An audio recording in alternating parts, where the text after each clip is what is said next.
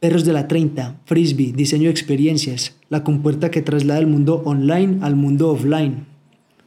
El hilo conductor que transfiere tu cliente desde que te conoce hasta que te recomienda con sus amigos familiares y otros conocidos. Esto y más son algunos elementos de los que vamos a conversar hoy en este podcast.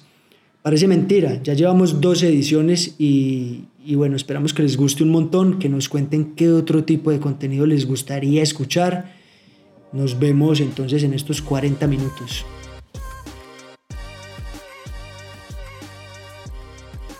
Segundo episodio, segunda edición, segunda charlada y, que esperamos que agregue igual o más valor que el anterior, ¿sí o no?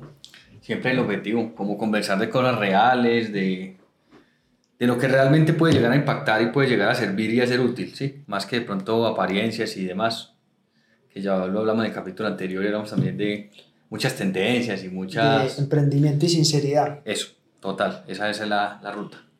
Bueno, hay varios temas importantes que vamos a empezar a tratar. Ya, como habrán escuchado en el, en el anterior, nos encantaría que nos digan qué les gustaría, sobre qué, qué tipo de tendencias y toda la retroalimentación está más que bienvenida. Para nosotros es, es fundamental eso y escucharlos. Más propiciar conversaciones, es eso, es que, es que hablemos, es que si alguien quiere proponer un tema o quiere venir a hablar de un tema, obviamente que sea pertinente y que, y que para ah, las nueve, eh, digamos, sea, tenga una línea conductiva y, y, y, tenga, digamos, todo ese know-how y toda esa esencia, pues bienvenido, chéverísimo poder conversar. Sí, si quieren participar y tomar tinto con nosotros, cafecito. Bienvenidos por acá, aquí nos estamos pegando una buena Chemex.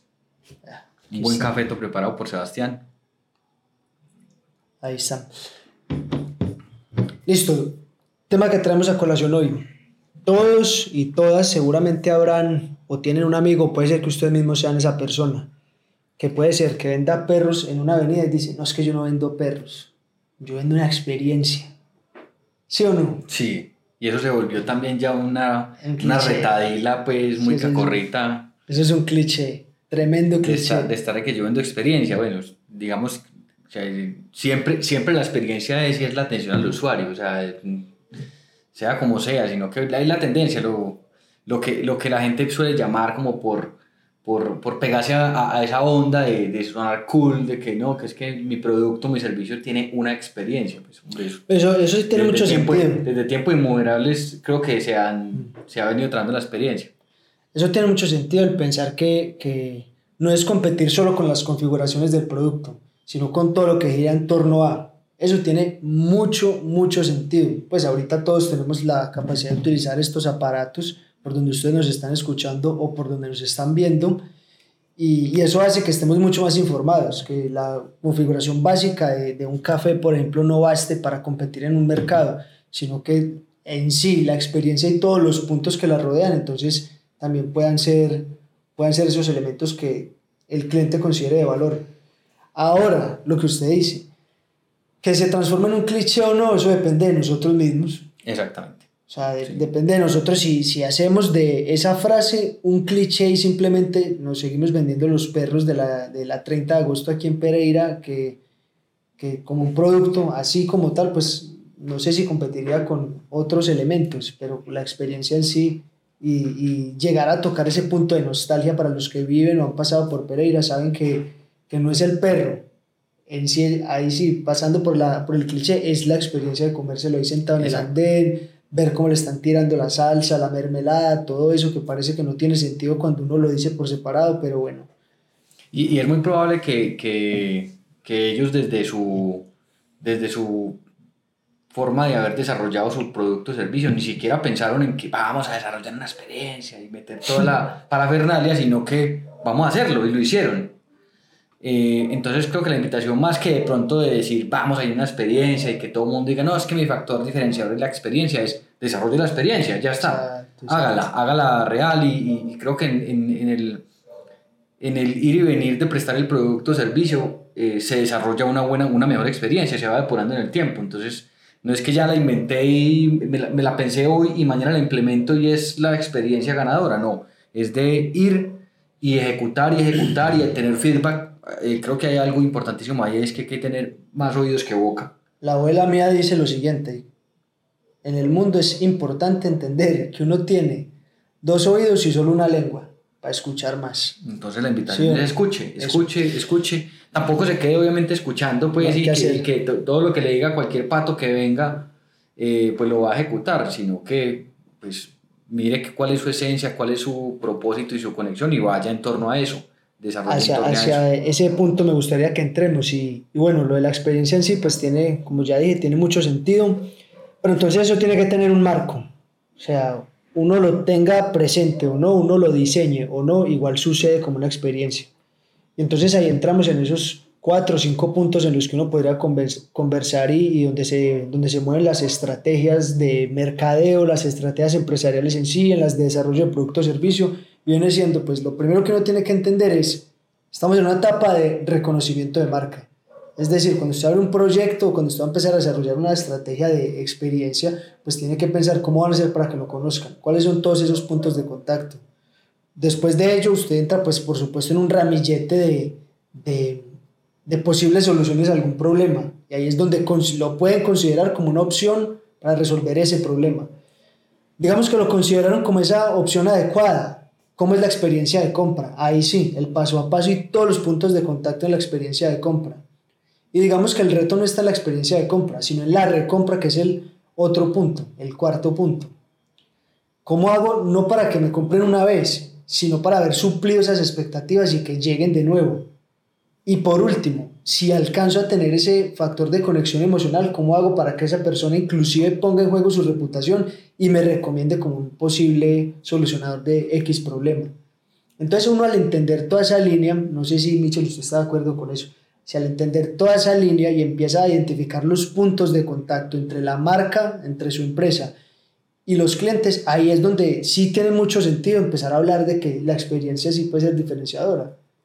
Y hablemos de lo digital, que, que por supuesto nos encanta. Ahora lo digital creo que tiene, y más ahorita en la situación de pandemia, creo que los puntos digitales empezaron a cobrar mucha fuerza. Mm.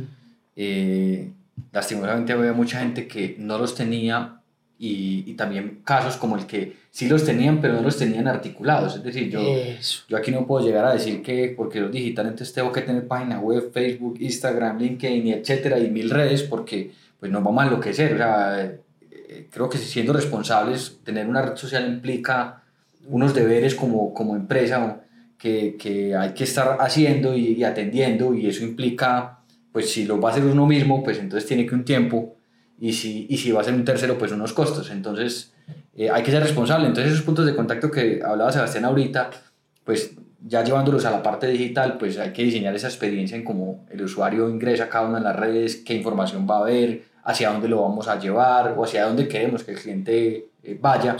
Y pues obviamente eso tiene unas implicaciones grandísimas en, en, muchas áreas, no solamente mercadeo, ya entran ahí áreas puntuales de diseño de, de de experiencia de usuario, de cómo el usuario percibe una pieza, del desarrollo de las piezas, eh, ya sean audiovisuales o ya sean solamente estáticas, gráficas. Bueno, ahí hay un universo también grandísimo, pero esa experiencia sí, muy apropiada, diseñarla, establecer cuáles van a ser esos activos digitales, eh, es importantísimo yo hacer un listado de, bueno, mi producto hacia qué eh, medios digitales puede ser fácilmente vendible o puede ser fácilmente mostrable, entonces, bueno, seleccionemos la red, no es por tendencia, no es que, ah, es que Facebook está de moda o Instagram está de moda, entonces vámonos para allá, no. Pensemos adecuadamente si nuestro producto o servicio realmente puede impactar en esa red social. Obvio, cualquier producto puede impactar en cualquier red social, pero aprovechemos esas características que tiene cada, y esas bondades que tiene cada una de las redes y miremos cómo las hacemos converger a, a nuestro ahí entra ahí entra directamente la, el conocimiento y la investigación de usuario si yo sé que mi usuario o mi cliente se está moviendo y está tomando decisiones de compra en Instagram, ¿cómo no estar allí? Exactamente. Pero si por el contrario sé que yo tengo un negocio B2B y mi cliente no va a tomar una decisión para reorganizar su empresa en Instagram, entonces no tiene mucho sentido estar invirtiendo mucho tiempo y imaginándose una cantidad de puntos de contacto en una red que no me va a permitir generar ese crecimiento que estoy esperando. Esos activos digitales, a muchos nos ha pasado por ejemplo, cuando iniciamos teníamos o tenemos todavía Google My Business, página web, perfil de Instagram, perfil de Facebook, perfil en LinkedIn, perfil personal en LinkedIn. teníamos un perfil en Medium, abrimos uno en Quora, inclusive iba a abrir uno en Twitter. Y ahí sí me gustaría que entremos en, en, cómo priorizar y cómo hilar todos esos, esos activos digitales, porque en un momento yo me sentí muy perdido. Seguramente muchos de ustedes también se, se habrán sentido perdidas y perdidos en ese sentido, porque uno tiene todos esos activos digitales y eso termina llegando a un punto de uno ni siquiera disfrutarse y parcharse el rato, sino, marica, ¿cómo resuelvo el contenido que sacar en Medium, en Quora, en Twitter, en Facebook, en Instagram, en Google My Business, en tanta parte? Y se vuelve también un, un tema de que se nos va la operativa de nuestra empresa en, en crear Ah, sí. contenido y no en, en, en realmente sol- solventar una necesidad que es lo que hace nuestro producto o servicio. Y, y creo que ahí aplica mucho el tema de que hay que celebrar más Ah, eh, eh, una La- venta, una venta de, de un producto o servicio que de pronto va a hacer mil publicaciones en las redes sociales. Sí, claro. Eh, entonces, sí, creo que hay un, un punto estratégico y clave ahí es hacer una adecuada selección de esas redes sociales. Es decir, cada una tiene un alcance desde lo digital. Ese alcance es hasta qué punto nosotros podemos llevar al cliente a que tome una decisión de compra acertada y a que efectivamente compre un producto o servicio. Hay unas que son más limitadas. Hablemos caso, por ejemplo, eh, de Twitter. Sin decir que no se puede hacer porque hay casos de éxito demostrados en diferentes redes sociales que lo han logrado, pero pues son, son procesos bien particulares que hay que hacer es un estudio detallado de cómo lo han logrado. Pero hablemos de un caso general, por ejemplo, eh, Twitter. Twitter es una red social que está muy enfocada como un tema de noticias. Es una red social que no nos va a permitir hacer una compra eh, o, una venta directa de nuestro producto o servicio. Por lo tanto, se queda como un canal informativo y hasta ahí llega. ¿Cierto? Entonces, no es una red social que de pronto nos vaya como a llevar a que alguien vaya a, a, a un enlace y se antoje visualmente algo, además que es texto. Es algo que es... Bueno, entonces, cada, cada, cada red social tiene sus particularidades. Es que lo que creo es que uno debería tener esa conciencia, especialmente al iniciar un proyecto, de entender la red social, en qué etapa de esa línea que ya comenté hace un segundo, de reconocimiento de marca, de consideración, compra, etcétera, cada red, ¿dónde impacta? ¿En cuál esfera de esas impacta? Exactamente. Entonces yo estoy pensando en convertir o, o, en generar alguna venta a través de Twitter, de pronto está un poquito difícil, pero si de pronto encuentro que mi audiencia o, o mis clientes posiblemente leen opiniones y yo soy una, una compañía, una marca que también está basada en opiniones, sí puede tener sentido participar allí. Total, todo el sentido del mundo. Entonces, digamos que sí, la idea es como eh, hacer una revisión exhaustiva. Lastimosamente, muchas veces esa revisión uno se da cuenta en el tiempo. El emprendedor Sí. quemó todas las redes sociales, hizo una cantidad de maniobras en todas y se dio cuenta cuáles no funcionaban. Por eso es importante leer. Hay que mirar referentes, hay que estar pegado de noticias, de mm, tutoriales, de muchas, muchas, mucha información que hay en internet que realmente nos puede servir como para decir, realmente esta red social me, me, me impacta y me puede ser útil en este momento de, de, de, de esa línea conductiva en, en, la cual vamos a llevar al cliente de, en las diferentes fases. Entonces, es lea primero, o sea, no, no, es Instagram, Facebook, Twitter por tendencia, es venga, yo miro cuál de todas me sirve, identifiquemos mis pasos y eh, selecciono adecuadamente la red social. Lo que diría yo en, en este caso sería, hay que conocer mucho a la gente.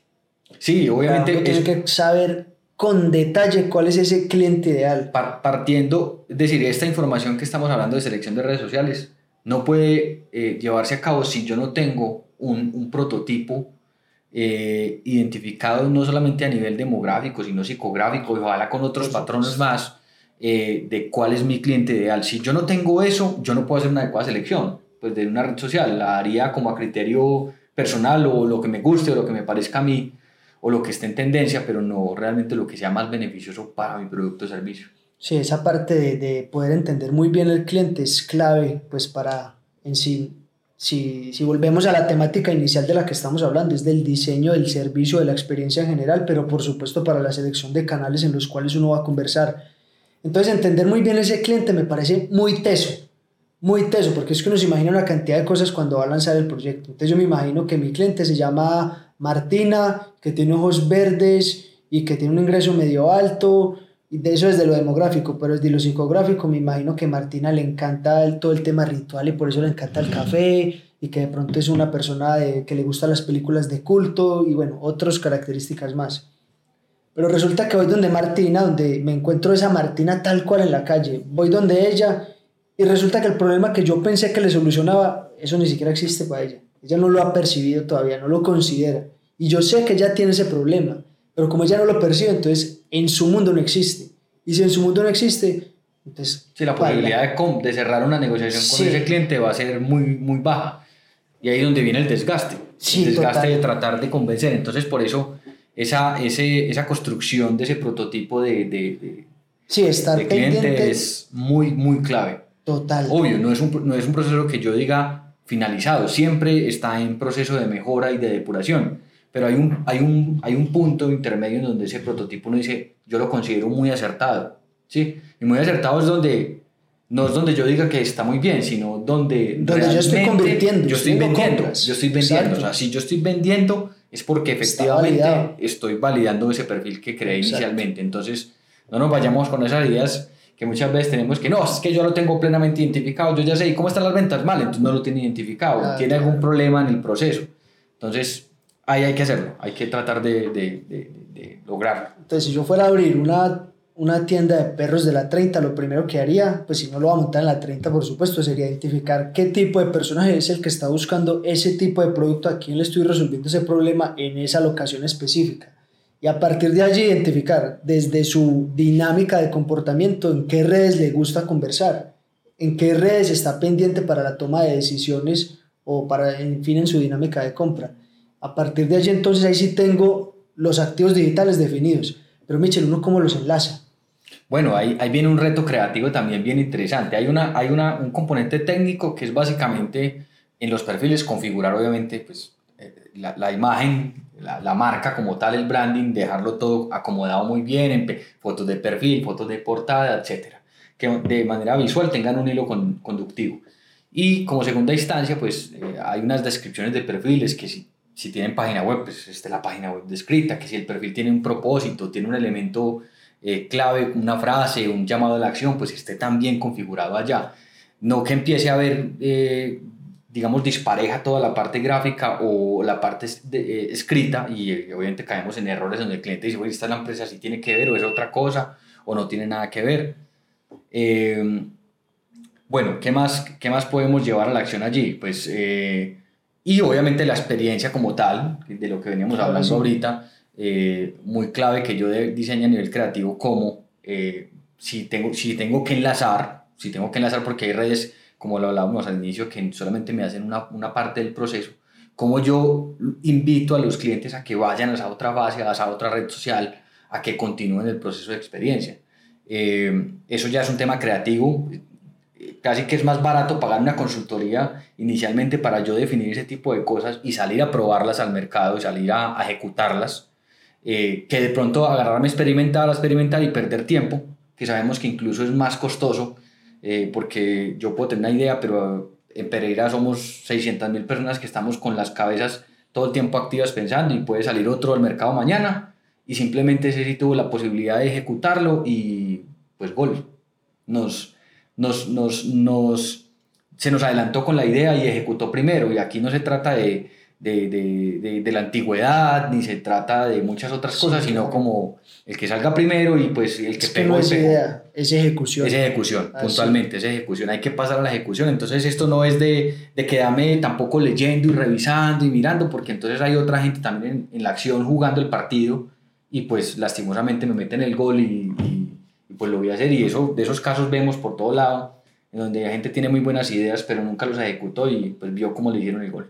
Sí, entonces, esa, esa experiencia, pues vamos en el punto de, empiezo a relacionar mis activos digitales desde, usted desde un tema creativo y desde la homogeneidad de la, de la marca, de cómo comunica y todo eso. A mí de todas formas me parece bien, bien, bien teso y bien complicado. Cuando uno empieza, uno tiene plata para pagar una consultoría. Eso es así. Si uno pudiese dar un tip específico, práctico y directo, ¿cómo, cómo enlazo? ¿Cómo hago como ese lo que llaman embudo, que, que, termina siendo un término muy, muy hasta feo, puede ser el, término embudo, pero sí ese hilo conductor del que habla, como un tip específico o práctico de cómo, cómo selecciono, cómo vinculo esos, esos activos digitales. Porque, por ejemplo, yo me encontré muchos retos, por ejemplo, con Google My Business. No entendí cómo funcionaba. No a, a, la fecha, no muevo mucho Google My Business. Bueno, entonces digamos que son, son canales todos independientes. Eh, la primera forma de hacerlos eh, converger básicamente es enlazando esos perfiles con identidad visual, con la parte escrita. Eh, y hay una parte técnica también de jugar, eh, de tener las redes sociales presenciales en cada, una de las en cada una de esas redes. Es decir, si yo tengo un perfil de Instagram y también utilizo, digamos, dos o tres redes adicionales, pues tratar de vincularlas allí de una manera que la gente sepa que también están en esos otros canales eh, eso a encontrar otro contenido. Eso ayuda técnicamente también. La otra cosa no es replicar contenido por replicar. Pues no es, no es que yo haga una pieza y entonces la enlace en todos los perfiles de todas las redes sociales que tengo. Que es la fácil. Que es la, es la, ruta, la que, la, la, que hemos hecho en algún momento muchos y que, y que muchas personas siguen haciendo. Sino partiendo de esa experiencia que yo estoy creando y de esos puntos que estoy identificando, esas fases por las que pasa cada cliente pues yo creo contenido especial para esa fase. Entonces, si, el, si digamos el producto, eh, la, la, fase en la que estoy trabajando es un, es un tema de, de, tener en cuenta, de que me tengan como opción, pues yo diseño un contenido orientado a que me valide y me diga, no, es que acá la opción soy yo, es mi producto, es mi servicio por estas razones.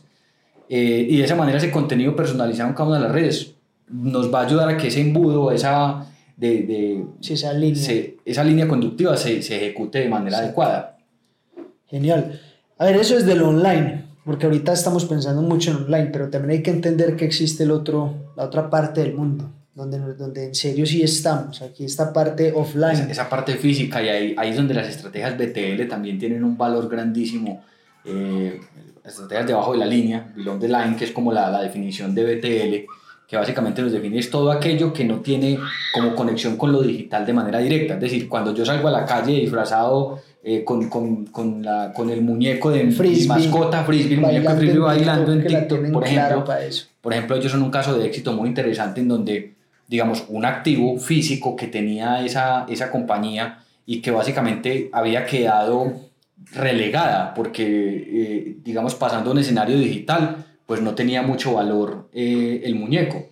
Eh, y lograron ahorita con la tendencia en TikTok de los bailes de identificar esa oportunidad de decir este activo físico que teníamos, que, que digamos los que hemos vivido aquí en Pereira muchos años, sabíamos que ese pollo era la insignia cuando uno estaba chiquito y los papás los llevaban a uno a frisbee, salía el pollo a recibirlo a uno. Habíamos quienes nos saltamos encima del pollo feliz y había gente que se cagaba el miedo y se escondía detrás de los papás o se abría a correr porque le parecía teneroso el pollo. Pero es el evento que básicamente era como algo muy antiguo de frisbee, algo muy memorable de frisbee para los que vivíamos aquí hace muchos años, pues lo, lo volvieron a lo digital y lo pusieron a bailar en TikTok, cosa que me parece del putas porque lograron conectar esa parte de baile y de dinámica que tiene como muy, mucho movimiento que tiene TikTok, que es una tendencia de la red social, y lo conectaron con su muñeco. Entonces, eh, creo que ahí, ahí, hay que también explotar esas posibilidades eh, BTL eh, que tienen nuestras marcas. Como esa fusión, exacto. Sí, hay, hay, que tratar de, de hacer un, un, mix de las cosas porque si nos quedamos con un producto netamente digital, pues vamos a coger un mercado. Si obviamente la empresa está satisfecha con el mercado, pues no necesita explorar más nada, eh, pues es un hecho. Pero si, si, tenemos, si tenemos posibilidades de vender y, y de lograr más, pues esa posibilidad BTL es, es, una, es una gran oportunidad. Ahora, esas estrategias a nivel creativo, tienen infinidad de posibilidades de desarrollar. Ahí pues pueden contactar con, con un publicista, con una agencia eh, o ustedes mismos desarrollarlas y probarlas. E, esto es más de, volvemos a lo mismo, es más de pasar a la acción. Es más de, de, de, de ejecutarlas y probarlas porque nadie, nadie está como en condiciones de decirles que esa idea no funciona si no se ha probado antes. Sí, pues puede que no le guste, puede que no le parezca, puede que no vaya en sintonía con lo que eh, yo considere a nivel estético o a nivel estratégico, pero lastimosamente eso no, se no nos damos cuenta sino después de ejecutar y ver los resultados si esa campaña o esa estrategia fue realmente exitosa. Entonces la invitación es, listo, tenemos ya lo digital, tenemos ese tip de que hay que, con base en esas fases, tenemos que construir esos, ese, cada uno de esos canales y definir qué tipo de contenido ponemos en los canales y también atacar el tema BTL. ¿sí? Ahora en pandemia pues obviamente es un reto mucho más grande porque no es como tan fácil como salir a la calle o, o tener ese contacto con la gente, porque casi que lo BTL es eso, es, es, es como yo me relaciono con face to face con el cliente y sí. cómo le entrego eh, esa información de mi producto, mi servicio y le, se lo pongo a consideración y casi que lo llevo a la acción a que, a que, a que ejecute, pues hay casos grandísimos, Vive 100 es un, es un caso BTL agresivo y que logró penetrar el mercado infinitamente. Es que de todas maneras creo que, que gran parte de lo que hacemos es, está, en el, está en lo offline. Muchos de los productos, a ver si es producto, estamos hablando offline. Por más que toda su estrategia de, de de comercialización digital, etcétera, todo eso pues esté online, finalmente el producto, si yo estoy es tangible, esto es tangible. Y lo tengo que recibir para consumir. exacto, y gran parte de las cosas están offline, a ver, de los, de los servicios que se puedan consumir online, a menos que usted sea software, pues estará, tendrá relación con, esa, con ese mundo, entonces yo sí he notado que ahorita la fácil es, es estar digital, es estar online, además porque hemos estado forzados y termina pasando casi como, como tipo serie, tipo Stranger Things, donde uno no, no tiene miedo a ese, a ese, a ese portal. Y estamos ese, jugando en esos dos mundos. Yo creo que las cosas chimbas que hay es lograr identificar una empresa, una marca que juegue bien en ambos. Que en digital tenga una estrategia muy clara, que tenga unas redes súper bien manejadas, algo muy jalado, pero después que Puede ser que no tenga activación BTL, pero cuando usted le llega el paquete, la experiencia de unboxing sea la más del putas de todos. Exactamente. Y entonces usted logra, por ejemplo, ahí empezar a vincular cosas. Por eso ponía el caso de Stranger Things. Usted abrió la caja de pronto y tiene un código QR, entonces usted le escanea el código QR y eso lo llevó después a una landing que tiene unos videos que le explica cómo tiene después que reutilizar ese empaque de otra manera y ahí sí estamos empezando a hablar de experiencia. Ahí sí estamos empezando a hablar de unos puntos bien enganchados y bien definidos. No el tener miedo y estar solamente en estos aparatos que, pues, como digo, es la fácil. No hay que tener miedo al offline, no hay que tener miedo a lo BTL, pero tampoco hay que tener miedo a hacer esa otra experiencia de, de, de tangible, que, más divertida, más bacana. Y además que suma algo de valor importantísimo y es que miremos como, por ejemplo, el caso de la gente que solamente era fuerte en, en lo tangible cómo la pandemia los golpeó en ese momento. Hubo empresas que quebraron, cerraron eh, por cantidades, precisamente porque nunca hicieron una transición a lo digital, ¿cierto? Ahora, no estamos exentos de que pase un problema en lo digital. Y que, que pasa todo el tiempo, se lo pueden hackear fácil, se, se, puede caer, se, cae la conexión a internet, se, una cantidad de situaciones que, que pues, Puede que, digamos, para nosotros una caída de Internet de mediodía no sea crítica, pero para una empresa donde toda su operación está cargada a lo digital, puede significar eh, el hecho de ese mes entrar en pérdida. Entonces, tratemos de, de, tener fortalezas en ambos mundos, digámoslo así, porque hay que, hay, que, hay que generar eso. Además que no es solamente por tendencia o por seguridad, sino porque es para el usuario, para nuestros clientes y para nuestro producto es muy beneficioso. Claro. Es donde realmente somos competitivos y somos estamos entregando valor. Sí, claro. Es que de hecho, regularmente las, las estrategias online y la, y la producción de contenido online tiene siempre una relación con lo que se hace offline. Entonces, esos videos, campañas que ponen, por ejemplo, la gente pegando carteles con unas fotos, todos sonriendo, o esas otras campañas de, de, sí, de activaciones que impactan el mundo offline, llevado a, a online, pues es una cosa también brutal. Entonces, no, lo que digo, no hay que tener miedo a explorar esas dos partes, no hay que tener miedo a eso y, y empezar a diseñar que sus experiencias y sus estrategias vinculen ambos mundos. Sí, sí más, más que, lo, como hablábamos al principio, más que de pronto decir, es que yo estoy en la tendencia de crear experiencias, que mi experiencia, no, que esa experiencia hable por sí sola. Es decir, no, no hay necesidad yo decir que yo le embebí experiencia a mi producto, sino, mírelo, ya, conozca lo que, lo que está desarrollado para él. Entonces, sí, de pronto no, no, no quedarnos en la, en, en, en, la frase y en el cliché de la, de, de la palabra, sino llevarlo a la acción. ¿Algún ejemplo de experiencia, de, en sí de experiencia de, de compra que le guste mucho, Michel? A ver, yo admiro mucho el proceso de Hatsu. Hatsu me parece que ha trabajado muy bien en, en, en su producto, en su marca, en su experiencia. Eh, son, son una cantidad de, de, de de elementos en los que han logrado golear mucho. Hablemos también de compañías como por ejemplo Uber, como Airbnb, que también han hecho campañas bien interesantes eh, y, que logran esa experiencia tanto en lo digital como en lo físico. ¿sí? Eh, por ejemplo, el caso de Uber en su momento, cuando, cuando el hecho de yo tener una aplicación y solicitar servicios y demás, pero cuando yo me encontraba en el vehículo, por lo menos los, el primer año o la primera temporada de Uber era excepcional uno llegar y que lo atendieran con agüita y quiere Coca-Cola y quiere el aire, la música, una cantidad de cosas que uno en los medios tradicionales de transporte no tenía. Entonces, ellos lograron romper esa barrera en, tanto en, en, la parte digital como en la parte física. A mí hay dos que me gustan mucho, dos de comidas y uno de servicio.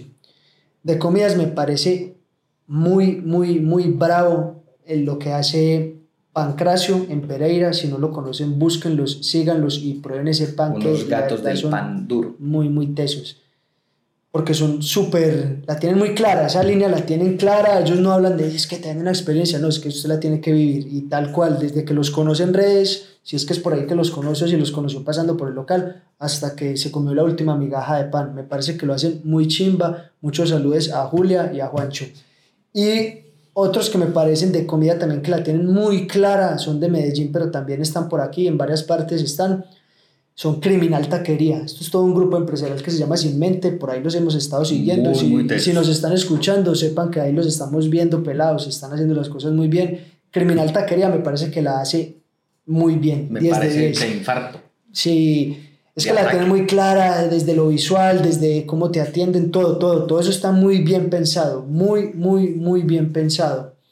Y Ah, bueno, y la de servicios, pues ahí podría hablar para los que les gusta a todo el mundo de los tatuajes, podría hablar del estudio absoluto, que me parece que la experiencia y todo el diseño del servicio la tienen muy clara y, y todo ese mundo lo han llevado al otro extremo. Porque regularmente si usted tiene tatuajes, pues seguramente le habrá tocado ir a algún estudio donde todo es negro y donde donde el, tatuador de pronto es muy mala onda, de pronto está sonando metal y, es una música muy maluca y fuera de ya la experiencia en sí de sentir dolor porque le va a doler sí o sí, entonces empieza a ser muy traumático todo. Estos manes la tienen al otro lado. Todo es blanco, la música es la que usted considere adecuada, por supuesto dentro de la línea de la marca que ellos están manejando. Los tatuadores son re buena onda, le responden todas las preguntas, hacen que la experiencia sea muy amena. Entonces, esas, esas tres, esas dos de, de, alimentos y esa de servicio me parece muy, muy, muy tesa. Bueno, yo creo, Michel, que aquí hemos entregado varios elementos bacanos. Exacto, total. Hagamos una recapitulación ahí corta para que a la gente le quede claro pues de, de qué se habló hoy. Entonces, digamos, paso número uno, cree ese perfil de cliente ideal, váyalo depurando agregue, valídelo. Agregue elementos eh, constantemente, no solamente a nivel demográfico, sino también psicográfico, cómo se comporta ese cliente, qué le gusta, eh, en dónde lo encuentra, bueno, muchos elementos que hay que... Siempre, siempre está ese elemento clásico, ese ejemplo del, del príncipe Carlos y Ozzy Osbourne, tienen el mismo perfil demográfico, inclusive algunos elementos psicográficos parecidos. Todos dos tienen la misma cantidad de dinero, más o menos, son de, de, sí, alto nivel adquisitivo, viajan a las mismas partes de vacaciones, pero si usted se pone a ver, pues uno hace parte de la realeza y el otro man es el vocal, fue el vocalista de Black Sabbath y come murciélagos. Y come murciélagos. Ese está, ese está bien. Sí, son, son bien, bien, aparte, entonces demográficamente coinciden, pero psicográficamente son dos universos sí, independientes, entonces ahí no caer en ese error. Luego de que tengamos ese perfil bien, bien elaborado, pues entonces creemos esa ruta, creemos ese... ese esas fases en donde realmente vamos a llevar a, a, convertir ese cliente, que es el famoso embudo. Sí, eso puede ser una charlada, pero la idea es dejarlo escrito y dejarlo definido gráficamente. Hay gente que utiliza modelos triangulares, otros que utilizan modelos de embudos, bueno, invertidos. Hay un, aquí lo importante es, es tenerlo identificado más que el cómo. Sí, sí es, tener presente, es tener presente que él va pasa, él o ella va pasando por unas etapas, es decir, no me van a comprar nunca más en la vida si todavía no me conocieron. Entonces es entender eso. Es entender todas esas fases. Eh, de ahí seleccionar muy bien y adecuadamente las redes sociales, que son esos canales de contacto. Cada canal tiene unas particularidades, conocer muy bien esas particularidades, eh, tenerlos enlazados gráficamente, tenerlos eh, enlazados también a nivel descriptivo. Eh, generar contenido especializado para cada red social en donde están esas fases identificadas. Entonces, creen un, creen un contenido. Obviamente, mm, ideas hay muchas, referentes hay muchísimos, no, no, no es de pronto quedarnos ahí, no, ¿y qué hago? ¿Y será que esto es bueno o malo? Hombre, pruébelo, pruébelo y si no le funciona, cámbielo. Más que, más que de pronto quedarse en el, en el en, pensando o, preguntando y pidiendo opiniones. Está muy bien, las opiniones son claves y hay que, escuchar dos veces antes de, de hablar, pero pruébelas, que ahí se va a dar cuenta si funcionan o no. Sí, y hablamos de algunos ejemplos también bacanos. De, experiencias, de, que las experiencias no solamente se lleven a lo digital, sino también a, a lo físico. Sí, mucho ojo con pues, eso. Los que son productos, incluso los que son servicios también. El hecho de que cuando tenga una reunión con un cliente, pues eh, para prestarle su servicio, pues ahí hay muchos puntos de contacto. Eh, volvemos a lo anterior, desde la correita Ferragamo para, para los que les gusta atender así, hasta mil cosas que no les puede ocurrir adicionales. Eso es, nos vemos dentro de ocho días o esperamos escucharlos también. Recuerden, para nosotros es hiper recontra mega valioso escuchar qué es lo que ustedes quieren saber, qué tipo de contenido, qué no les gustó. Es muy importante para nosotros porque nosotros, pues si, si la aplicamos de, de tener dos oídos y una lengua. Entonces, gracias a ahí, nos vemos la próxima, Michi. Listo, de una, Sebas.